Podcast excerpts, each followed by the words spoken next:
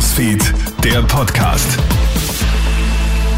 Schönen Vormittag, vielen Dank fürs Einschalten unseres Krone-Hit Nachrichten-Podcasts. Hier ein kleines Update am Freitag in der Früh. Sollte man auch bei uns Smartphones aus den Schulen verbannen? Großbritannien möchte es ja Ländern wie Frankreich und den Niederlanden nachmachen und ein generelles Handyverbot an Schulen verhängen. Es gehe nicht anders, die Kids seien nämlich dauerabgelenkt und würden in jeder Pause und auch heimlich während des Unterrichts ständig auf den Geräten herumtippen. Kein Wunder, denn laut einer aktuellen Studie ertönt das Handy eines 11- bis 17-Jährigen im Schnitt unglaubliche 237 Mal pro Tag. Das macht krank, warnt Psychotherapeutin Andrea Hammerer. Ich habe ja viele Jugendliche in Therapie, die die ganze Zeit sagen, ich möchte da nicht hinschauen auf Instagram, aber meine Freundinnen, die führen alle so ein tolles Leben und dann habe ich erfahren, die haben sich mit dir in der Stadt getroffen und die anderen waren auch dabei und dann haben sie das gepostet. Das ist ununterbrochen ein Stressfaktor und das Selbstvertrauen leidet ganz enorm darunter. In Oberösterreich soll eine Pflegerin einen 82-Jährigen erstochen haben. Der Fall schockiert derzeit die kleine Innviertler Gemeinde Geretsberg. Die Polizei findet dort gestern Abend die Leiche eines Pensionisten mit Stichverletzungen.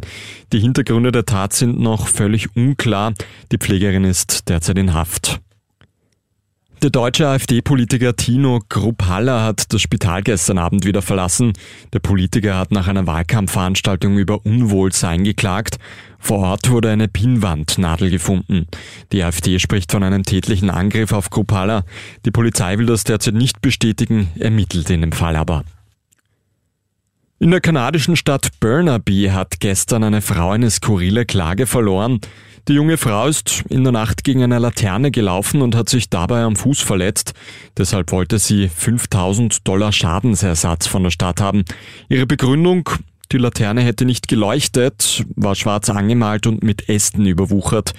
Das Gericht lehnt die Klage jetzt aber ab und meint, Menschen sind bis zu einem gewissen Grad selbst für ihre Sicherheit verantwortlich. Das würde auch beinhalten, dass man in die Richtung schaut, in die man sich bewegt. Und Freude und Leid gibt es gestern für die Österreicher in der Europa League. Sturm Graz gewinnt mit 1 zu 0 beim polnischen Meister Rakow Częstochowa. Goldtorschütze ist William Boeving in Minute 24. Die Grazer waren dadurch gute Chancen auf den Aufstieg ins Achtelfinale. Nicht ganz so gut sieht das für den Lask aus. Die Linzer verlieren beim französischen Cupsieger Toulouse mit 1 zu 0 und stehen damit nächste Runde bereits unter Zugzwang. Das war der Krone Nachrichten Podcast für heute Freitag früh.